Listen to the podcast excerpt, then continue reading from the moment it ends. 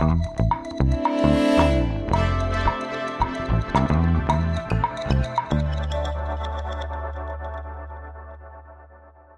und herzlich willkommen bei Renn persönlich, dem Event-Podcast von Düsseldorf Kongress. Ich bin Annette Walz und dieser Podcast ist genau das Richtige für dich, wenn du auch dafür brennst, Menschen mit deinem Event zu verbinden. In dieser Episode gibt es eine neue Folge der Rubrik Zu Gast bei Düsseldorf Kongress. Wir waren Ende 2021 zum ersten Mal Gastgeber der Tonmeistertagung, dem Treffpunkt der Audiowelt. Hier gab es für 2000 Gäste vier Tage lang wirklich ordentlich was auf die Ohren. Dass der Hörsinn bei einem Event so im Mittelpunkt steht, ist nicht unbedingt der Standard. Die meisten Eventtreibenden machen sich hauptsächlich Gedanken um die inhaltliche und optische Qualität ihrer Veranstaltung, aber oftmals eben nicht oder erst sehr spät um die Qualität des Auditiven. Damit vernachlässigen wir ja einen ganz wichtigen Sinn, denn dieser Reiz, ob nun Sprache oder Musik, hat einen direkten Einfluss auf unsere Gefühle, unsere Bewertung und schlussendlich eben auch auf unser Handeln. Warum es gerade für die Live-Branche wichtig ist, sich mit guter Audioqualität zu befassen, welche Chancen stimmige multisensorische Live-Erlebnisse gegenüber digitalen Formaten bieten und welche Audiotrends für uns relevant werden können, darüber habe ich mich mit einem spannenden Trio aus Praxis und Wissenschaft unterhalten. Professorin Monika Imschloss forscht an der Leuphana Universität in Lüneburg zum Einfluss sensorischer Reize auf unser Verhalten. Monika hat im Ausland jede Menge interkulturelle Erfahrungen gesammelt und genau diese Neugier auf neue, vielfältige sensorische Erfahrungen möchte sie ihren Studierenden vermitteln. Mein nächster Gast kommt aus der Schweiz. Christopher Sauder aus dem Vorstand des Verbands Deutscher Tonmeister ist Akustiker an der ETH Zürich, begeisterter Musiker in einer Duke Reggae Band und hat schon als DJ in New Yorker Clubs aufgelegt. Last but not least freue ich mich, dass Daniel Jaciaskowski heute dabei ist. Er ist bei uns Meister der Veranstaltungstechnik und hat die Tonmeistertagung federführend mit viel Herzblut und vor allem einem großen Strahlen betreut. Also, lasst uns starten, Mikros auf, Volume up. Herzlich willkommen in die Runde. Ich freue mich, dass ihr alle dabei seid. Guten Morgen. Guten Morgen. Guten Morgen. Guten Morgen. Hallo zusammen. Monika, ich starte gleich mit dir. Du beschäftigst dich ja schon seit langer Zeit in deiner Arbeit so mit der Frage, wie sensorische Reize und da vor allem auch der auditive Reiz so unsere Gefühle, unser Verhalten beeinflussen. Was macht denn das Gehörte mit unseren Gefühlen? Das ist eine sehr breite Fragestellung. ich dachte, wir, wir arbeiten uns mal so vom, vom Breiten zum Feinen. Ja, ähm, das Gehörte, also der, der auditive Sinn oder der Hörsinn, der macht mit uns jede Menge. Zum einen beeinflusst er unsere Gefühle, also unsere Emotionen, zum anderen unsere Gedanken, unsere, unser Denken auch und auch wie wir uns verhalten. Das heißt, wir haben hier ein, ja, ein Reiz, eine Sinneswahrnehmung, die quasi auf uns gesamtheitlich wirkt. Und das ist ja das Spannende, wenn wir uns überhaupt mit Sinneswahrnehmungen auseinandersetzen, dass das ja die Grundlage ist, wie wir als Menschen die Welt erleben und wahrnehmen. Wie wir Marken wahrnehmen, wie wir Situationen wahrnehmen. Und entsprechend ist der Hörsinn einer dieser Sinne, der uns ja als Individuum und als Organismus total beeinflusst. Mhm. Und das beeinflusst dann auch wirklich unsere Entscheidungen. Ich weiß, du hast zum Thema Kaufentscheidungen auch geforscht. Ja, das konnten wir in mehreren Studien nachweisen und auch in laufenden Untersuchungen. Und auch natürlich, wenn man sich das breite Feld der Forschung anschaut, war das schon eine Erkenntnis, die wir schon seit Jahren haben. Also es gibt sehr viele Studien, die zum Beispiel zeigen, dass durch auditive Reize am Point of Sales die Kaufentscheidung gelenkt werden kann. Mhm, ja, spielen mhm. Sie italienische Musik, werden mehr italienische Weine verkauft. Spielen Sie französische Musik, werden mehr französische Weine verkauft. Und das sieht man über viele Studien hinweg. Ja, das läuft ja dann im Unterbewussten. Ich denke jetzt an unsere Branche, den, die Eventbranche. Kann man das vielleicht auch darauf übertragen? Also könnten auditive Reize uns auch auf Events, sage ich mal, in unserem Erleben, in unserer Wahrnehmung beeinflussen? Ich meine, bei uns geht es ja um Wissensvermittlung und Begegnung. Könnte man jetzt sagen, über auditive Reize kann man die Bereiche der Konzentration oder die Offenheit für Kommunikation und Austausch irgendwie beeinflussen? Ich sage nicht manipulieren, aber was könnte uns da das Auditive im Eventbereich bringen? Zum einen natürlich im Bereich der Pausengestaltung. Also wie muss die Hintergrundakustik sein, die Hintergrundmusik, damit sich Menschen in den Pausen, die ja fürs Netzwerken da sind, auch wirklich begegnen können. Da hat mhm. Musik verschiedene Funktionen. Zum einen, natürlich schafft sie einen Raum, wo man nicht von anderen belauscht wird. Ja, also so ein bisschen mhm. eine Schutzdecke in dem Sinne. Und zum anderen kann man mit Musik eben auch ein sogenanntes Annäherungsverhalten schaffen. Das sind auch Studien, mhm. die wir am Point of Sales durchgeführt haben, wo sich Menschen eben eher den Mitarbeitern annähern oder der Ware annähern. Da, wenn man da ein bisschen eine Aktivierung reinbringt ne, damit einfach dieser Austausch auch stattfinden kann. Das ist eine Dimension. Die andere Dimension äh, beschäftigt sich dann natürlich mit den Soundqualitäten der Übertragung innerhalb eines Events selber. Da gibt es Studien, die zum Beispiel zeigen, vor allem im Online-Bereich mittlerweile, dass eben eine Soundqualität entscheidend ist für die Wahrnehmung des Referierenden oder der Referierenden.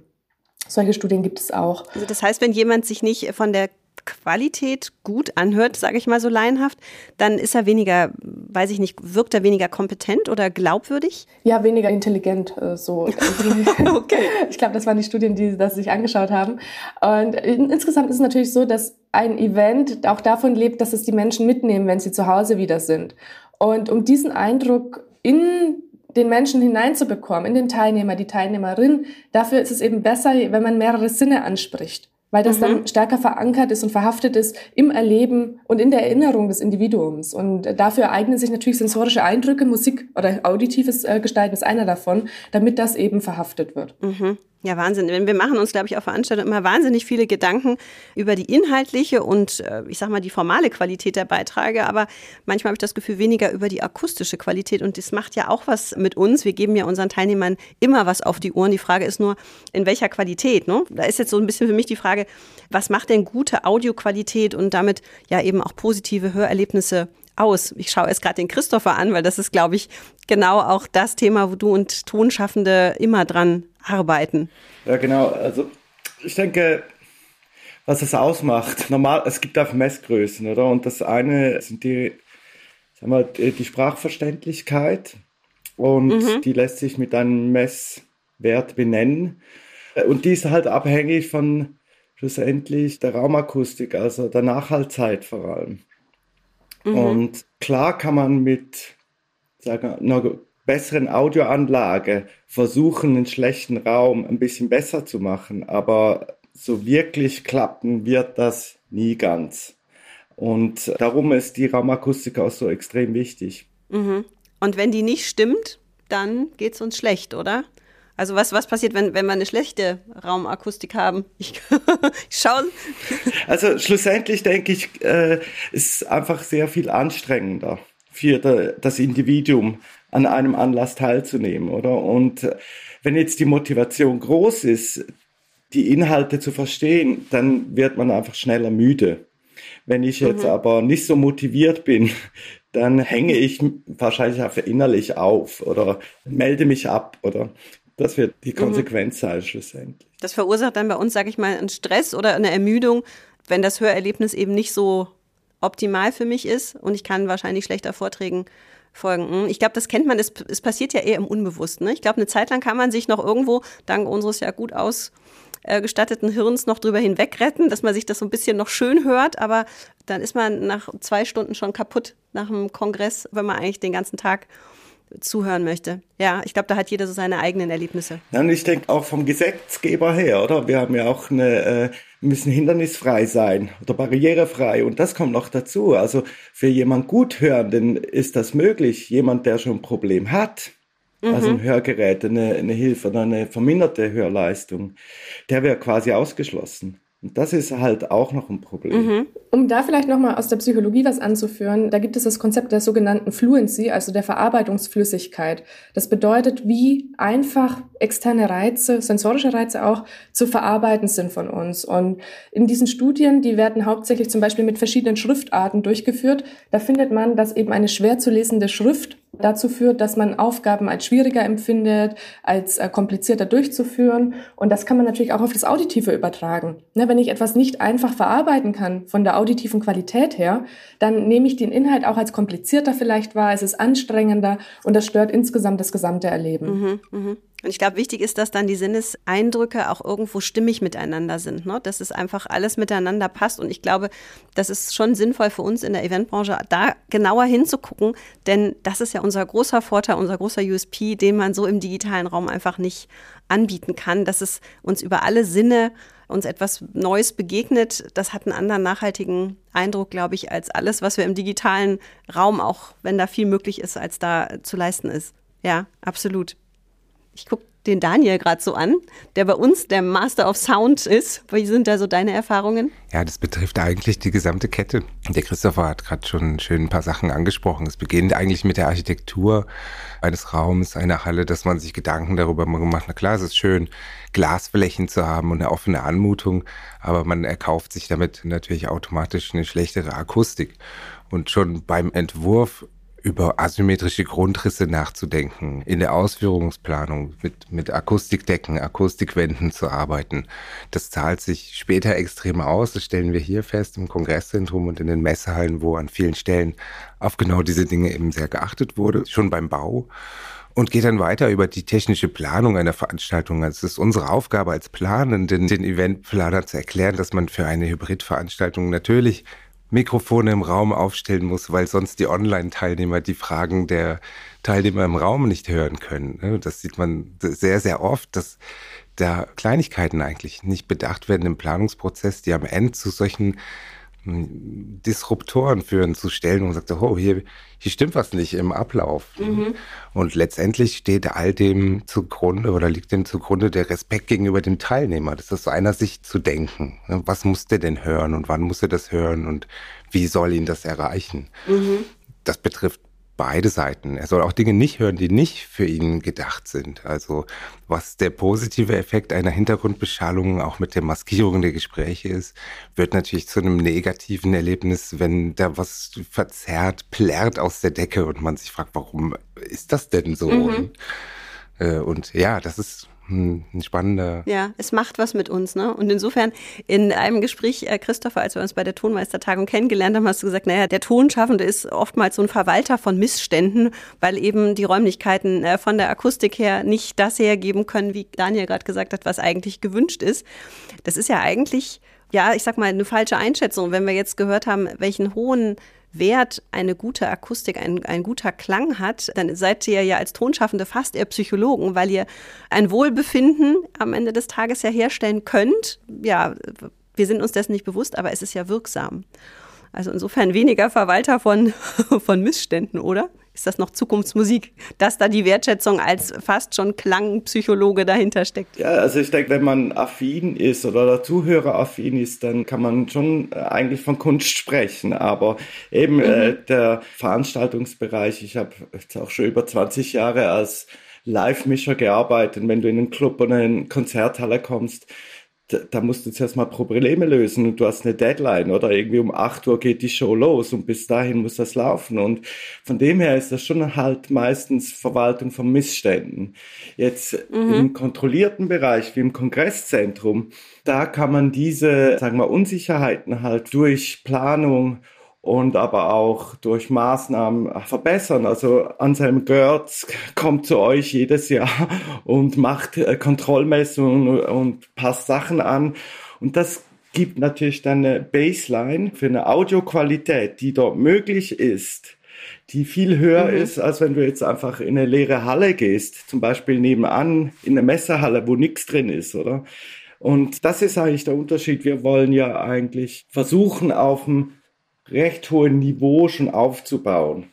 Und dann äh, ist das von Erfolg gekrönt und deshalb ist die Beschaffenheit der Räume auch relativ wichtig von Anfang an, wie es auch mhm. Daniel vorhin gesagt hat. Ja. ja, naja gut, wir hatten natürlich jetzt mit den Tonmeistern die absolute Creme de la Creme der Audioszene bei uns zu Gast, die, ja, ich glaube, da sehr genau hingehört haben. Ich glaube, das ist schon ein sehr anspruchsvolles äh, Publikum und dann ist natürlich super, dass wir da auch so ein Stück weit ja fast zertifizierte Audioqualität anbieten können. Aber gibt es denn, ich sag mal jetzt nicht nur in der Profibranche sozusagen grundsätzlich so ein gewandeltes, kann man von einem gewandelten Hörverhalten sprechen, so gefühlt, also wenn ich heute Morgen mit der Bahn hier zur Arbeit gekommen bin, trägt fast jeder trägt äh, Kopfhörer. Viele verbringen ihre Freizeit sowieso nur noch mit Kopfhörern, entweder um Musik zu hören oder die Gaming-Szene ist da auch, glaube ich, äh, was so Audiotrends angeht, sowieso ganz weit vorn. Ändert sich das Hörverhalten oder gibt es so Trends, die ihr seht, die vielleicht auch für uns in der Veranstaltungsbranche mal relevant werden könnten? Ich glaube, das werden wir in 20, 30 Jahren sehen. Also ich gehe davon aus, dass die Hörschäden massiv zunehmen durch den Überkonsum mhm. von Musik über Kopfhörer, die ganze Tag in Zoom-Meetings, weiß ich was, oder? Mhm. Und von dem her hat sich die Hörgewohnheit schon verändert in den letzten Jahren. Aber jetzt rein auf dem Forschungsfeld oder auf dem Musikmarkt und so oder bei Podcasts, Hörbüchern, weiß ich was, dort könnte ich mir schon vorstellen, dass quasi die Kopfhörer oder das Produzieren für Kopfhörerkonsumation, dass das äh, mhm. noch ausgefeilter wird. Und da gibt es seit den 50er Jahren Forschung drüber, wie man die Räumlichkeit schön machen, also oder wie das Hirn die Räumlichkeit über Kopfhörer interpretiert. Und da gibt es wunderbare Ansätze und da kann man jetzt auch wirklich langsam Sachen machen, wo du Sachen hörst über Kopfhörer, das dann aber trotzdem räumlich erscheint. Oder das, das Problem mit Kopfhörern ist so die Im-Kopf-Lokalisation ein bisschen. Und mhm. das macht es auch eher ein bisschen anstrengend, finde ich. Drum, also ich hasse eigentlich Kopfhörer, muss ich ehrlich sagen, weil das unnatürlich klingt. In jedem Fall, oder? Ja. Und die Frage ist halt, wie produziert man jetzt einen Podcast oder eine Schallplatte oder eine Bandaufnahme? Produziert man das für Lautsprecherwiedergabe oder für Kopfhörerwiedergabe. Und mhm. da wird sich wahrscheinlich in den nächsten Jahren neues Feld auftun. Ja, wir kennen ja alle auch Veranstaltungen, wo man einfach mit Kopfhörern auch verschiedene Bereiche betreten kann, wo man also auch als Eventbesucher schon sozusagen äh, unter den Kopfhörern verschwindet. Ich finde das auditiv zum Teil ganz interessant, weil man ja verschiedene Bereiche betreten kann und sich dann immer dort sozusagen einklinken kann, entsprechend dem Content, den man konsumieren möchte. Ich finde aber, und da gucke ich jetzt so ein bisschen in die Richtung von Monika als auch Psychologin, man ist schon auch irgendwie so abgekapselt, oder? Das ist ja so eine eigene akustische Welt. Das macht den Austausch jetzt nicht unbedingt besser, finde ich, als das gemeinsame Erleben. Genau, es hindert natürlich die Interaktion mit anderen, was auch Hauptbestandteil von einem Erlebnis ja eigentlich ist, mhm. dass man es mit anderen teilt, mit anderen gemeinsam erlebt, dass man auch dadurch die Beziehung mit dem anderen oder der anderen nochmal neu definiert, dass man es eben gemeinsam erlebt hat. Mhm. In der Hinsicht finde ich Kopfhörer nicht besonders geeignet, um sie dort einzusetzen. Ja, das steht natürlich so einem gemeinsamen Erleben entgegen. Mhm. Aber es gibt ja, glaube ich, auch technische Möglichkeiten, habe ich ja die richtigen Menschen hier in der Runde, dass man auch sagt, okay, je nachdem, was ich inhaltlich konsumieren möchte, dass ich auch an der Stelle dann ein entsprechend auditives Erleben habe. Ich sag mal, ich stehe bei einem medizinischen Kongress vor einem Poster und kriege dann auch zielgerichtet den Sound dazu oder aber ich sage, okay, ich bewege mich in der Fläche. Ähm, ich glaube, du hast mal, Daniel, von der Sounddusche gesprochen. Also es gibt ja auch zielgerichtete Sounderlebnisse ohne Kopfhörer, oder? Definitiv. Es ist halt immer die Frage, dass man sich anschauen muss, wer soll das hören, wie soll er das hören und, und wie kann man das am besten anliefern. Du hast den Anselm Görz angesprochen, äh, Christopher. Vielleicht für unsere Zuhörer, die ihn nicht kennen, das ist äh, wirklich eine, eine der Lichtgestalten in der Audioszene, muss man sich vorstellen. Da kommt ein unglaublich großer, hagerer, bärtiger Mann äh, hier herein. Er sieht aus, als käme er direkt aus dem Wald. He's a Guru. Äh, und äh, ja, strahlt schon so diese Aura eines Gurus aus und macht dann an 467 Messpunkten hier im Foyer eine STI-Messung, weil das für uns sehr hilfreich ist für, für Hauptversammlungen und auch andere äh, Veranstaltungen, wo es rechtlich gefordert ist, eben bestimmte Werte zu erfüllen, um das messbar zu machen. Was ist denn äh, eine Audioqualität und wie definieren wir das? Und setzt sich fort über Säle, über Durchsagen in Foyers und jetzt natürlich auch in den Online-Teil. Also wie liefere ich Audio aus und äh, wie bekomme ich Audio von außen hinein? Also das, das ganze Thema Audioverwaltung hat bei Hybridveranstaltungen nochmal einen neuen Stellenwert erreicht. Sei es, dass ich auf verschiedenen Systemen ausspiele, nicht nur im Saal, sondern auch für den Zuschauer zu Hause, wo ich auch gar nicht so richtig ermessen kann, wie hörte das denn an als auch, dass sich daraus völlig neue Veranstaltungsformate ergeben. Mein persönliches Highlight war, als ich auf Clubhouse, eine, eine Podcast-App, die ziemlich ein Hype war, mal am Anfang des Jahres, ich glaube, jetzt ist das schon wieder mhm. abgeflacht, aber da fand ich einen Raum vor, der hieß Deutschland putzt Zähne. Und dann waren dort 437 Leute in einem Audioraum, die gemeinsam Zähne geputzt haben. Jeden Abend um 22.30 Uhr. Und ich dachte mir, das ist eigentlich interessant. Das hat ja fast eine sozialhygienische Komponente. Das ist genau das, was du sagst, Monika. Die Leute haben ja ein Bedürfnis danach, gemeinsam sich in, in, in solchen ja, akustischen Umgebungen zu vereinen. Und Äh, in solchen Formaten ist dann der Kopfhörer gar kein Hindernis mehr, sondern vielleicht eher das Vereinende, die Haube, unter der man sich trifft. Ich sehe gerade die Zähne putzen. ich bin da ein sehr bildhafter Mensch und frage mich, wie ich jetzt das mit der Zahnbürste und den Kopfhörern hinbekomme, aber okay. Spannendes Beispiel. Ich habe noch eine Frage, das geht so ein bisschen Richtung Monika. Wenn wir jetzt wissen, dass der Hörsinn doch so eine große Rolle spielt, also dass es uns, ob bewusst oder unbewusst, ja doch irgendwo so beeinflusst, wie wir Dinge wahrnehmen, wie wir sie vielleicht auch bewerten, dann ist ja so die Frage, ob vielleicht auch unsere Branche das marketingmäßig in Sachen Markenbildung, Markenbindung nutzen kann. Ich denke jetzt so daran, dass es ja ähm, zum Thema Audio Branding schon jede Menge Beispiele gibt, ob es in der Hotellerie ist, in der Gastronomie, also in ganz vielen Bereichen. Selbst ein Baumarkt hat eine eigene Spotify-Liste, wo man sagt, okay, das ist jetzt der richtige Soundtrack zum Kleistern und das ist der richtige Soundtrack zum Bohren. Ich weiß es nicht. Gibt es da vielleicht auch marketingtechnisch Ansätze, wie wir das Auditive auch in unserer Branche ein bisschen mehr auch nutzen können für die Vermarktung?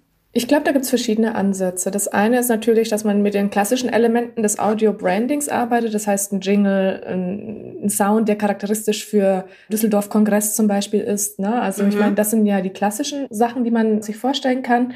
Man könnte aber auch weitergehen und sagen, wir implementieren zum Beispiel Sound als eine Dienstleistung, als einen Service, den wir als Veranstalter bieten. Das haben wir zum Beispiel in der Hotelbranche. Ne? Da gibt es manche Hotels, die haben dann die Möglichkeit oder die bieten den Kunden, den Gästen die Möglichkeit, wenn das Veranstalter sind, dass sie zum Beispiel die Raumgestaltung selbst kombinieren. Also welchen Sound möchten sie, welchen Geruch möchten sie, welches Farbschema möchten sie.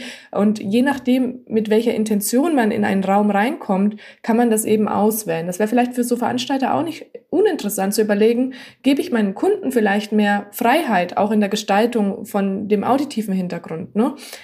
möchte der Konzentration vermitteln oder Belebung oder Inspiration.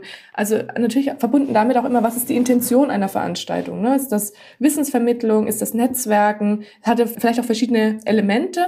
Und dann kommt man ganz schnell zu dem Punkt, wo man sich als Veranstalter eben die Frage stellen muss, kann ich vielleicht bestimmte Zonen bilden und in verschiedenen Zonen verschiedene auditive äh, Instrumentarien bedienen oder Soundscapes ein, einfließen lassen. Und ich glaube, da ist ein großer Bereich, wo man insgesamt als Veranstalter noch mehr machen kann. Ähm, was natürlich mit der Frage immer einhergeht, was will man bewirken? Und das ist die erste Frage, die man sich als Veranstalter eben stellen muss. Audio Branding kann eben eins sein, aber ist bei weitem nicht alles. Mhm. Ja, interessant, dass man wirklich sagt, okay, je nachdem, welche Inhalte angeboten werden, dass das ganze Umfeld, das multisensorisch, du hattest gerade eben auch über eine, eine Farbgebung gesprochen, vielleicht sogar olfaktorisch über den Duft zu gehen, dass es erlebbar ist. Das ist eine der Dinge, die mich an der Tonmeistertagung fasziniert hat, weil die eben genau diese Sichtweise umdreht, weg vom Verwalten von Missständen hin zum Ermöglichen von Erlebnissen, also einen Immersive Audioraum anzubieten, in dem es für 70, 80 Leute einen Sweet Spot gibt, den ich sonst vielleicht nur zu zweit oder zu dritt in einem Regieraum habe, der nach EBU-Norm äh, eingemessen ist und das in eine Full Immersion, also nicht nur horizontal, sondern auch vertikale Richtungsinformationen als 360 Grad Erlebnis in einem Raum anzubieten, das ist schon was Besonderes. Man kann das auch nicht beschreiben. Das macht was mit einem, wenn man in dieser akustischen Umgebung sich bewegt, weil sie so anders und so viel detailreicher ist als das, äh, was man üblicherweise erwartet, wenn man einen Kongresssaal betritt, oder Christopher? Ja, natürlich ist einfach halt wahrscheinlich bei einem Ärztekongress nicht umsetzbar, oder? Und das ist so, an der Tormeistertagung gehört das ein bisschen dazu, dass wir das anbieten können und unsere Fördermitglieder, die Firmen, die Lautsprecher herstellen, die wollen ja auch bei den, wir sind ja nicht unbedingt Zielpublikum, sondern wir sind ja Anwender in dem Sinn, wollen dort punkten und auch zeigen, was mit ihren Boxen in dem Sinn möglich ist, oder? Und äh, wer hängt sich in Kongressraum 56 Lautsprecher oder 72 Lautsprecher, oder? Das ist schon ein bisschen quasi Overkill und das kann man halt wahrscheinlich nur an Atommeistertagen machen und auch nur dort sich anhören. Aber das setzt natürlich schon einen Standard und das Erlebnis ist wunderbar, wirklich, weil es ist, äh, entspricht halt eher dem, was wir in der Natur auch kennen, oder? Man hat wirklich eine Umhüllung und das ist auch, wenn du jetzt rausgehst in die Stadt, oder du hast auch diese Umhüllung, wenn du die, keine Kopfhörer trägst.